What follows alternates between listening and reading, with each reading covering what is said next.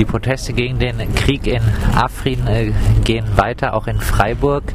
In Freiburg immer noch ohne die Symbole der JPG. Warum? Ja, weil vor Ort die Polizei immer darauf besteht, dass wir die nicht zeigen. Und im Falle des Zeigens äh, nehmen sie personell auf. Das haben sie bis jetzt vor ein paar Leuten gemacht. Aber die äh, machen Fotos und Videoaufnahmen, falls die gezeigt werden. Aber laut der Polizei sind sie verboten.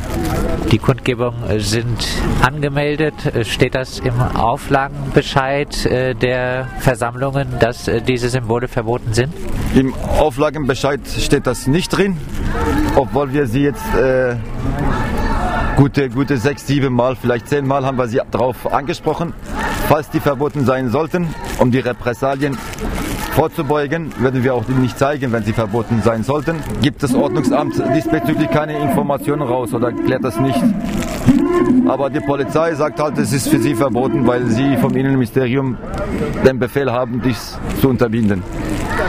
Obwohl diese Symbole ja dann laut Innenministerium eigentlich nur verboten sind, wenn es Ersatzsymbole für die PKK sind. Genau, aber die Polizisten machen das anders. Also wir verstehen das auch nicht. Wir haben das auch diesbezüglich auch mit den Beamten vor Ort, Namen will ich jetzt keine sagen, jedes Mal darauf angesprochen, in Verbindung ist es vielleicht verboten, aber ohne die Verbindung, wir machen jetzt Bezug nur wegen Afrin, sind die Demos oder Kundgebungen angemeldet, aber trotzdem werden wir der Repressalien äh, ausgesetzt. Sprechen wir über die Lage noch in Afrin. Es gab jetzt wohl Absprachen zwischen der JPG und äh, dem syrischen Assad-Regime.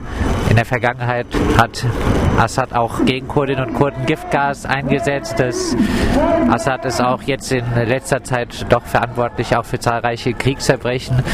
Mit äh, so jemanden äh, Absprachen zu treffen, geht das überhaupt? Ja, wir haben jetzt direkt nicht, nicht Assad, sondern wir haben die syrische Regierung angesprochen, die noch wo besteht und wo regiert. Äh, und dass wir irgendwie äh, ihn aufgefordert haben, weil das autonome Bestreben in äh, Nordsyrien ist es nicht Eigenständigkeit, sondern ist ein Teil von, wird ein Teil von Syrien sein. Das heißt auch äh, militärisch gemeinsames Agieren, außenpolitisch gemeinsam. Das wird über, alles über die Zentralregierung abgewickelt. Auch die Bundesbank würde über die Zentralregierung abgewickelt werden. Also die syrische Armee, wir haben sie aufgefordert, ihre Aufgaben nachzukommen. Aber dass es irgendwie jetzt welche Vereinbarungen getroffen sind, äh, ist noch nicht unklar, weil PJD hat bis jetzt diesbezüglich keine Klärung rausgegeben. Aber die Aufforderung kam schon vor einem Monat. Was sind eure Erwartungen? Ja, erstmal äh, vielleicht mal den äh, Waffenstopp für das Erdogan-Regime zu stoppen. Weil auch auf der politischen Ebene sieht man das, dass es irgendwie ein völkerrechtlicher äh, ist. Es ist vor allem auch ein Angriff auf die Zivilisten, weil man mittlerweile auch mit äh, Kampfjets mehrmals bombardiert hat. Das zu unterbinden, also dem Erdogan ein bisschen auch die, die scharfe Kante zeigen, hey, das kannst du nicht machen.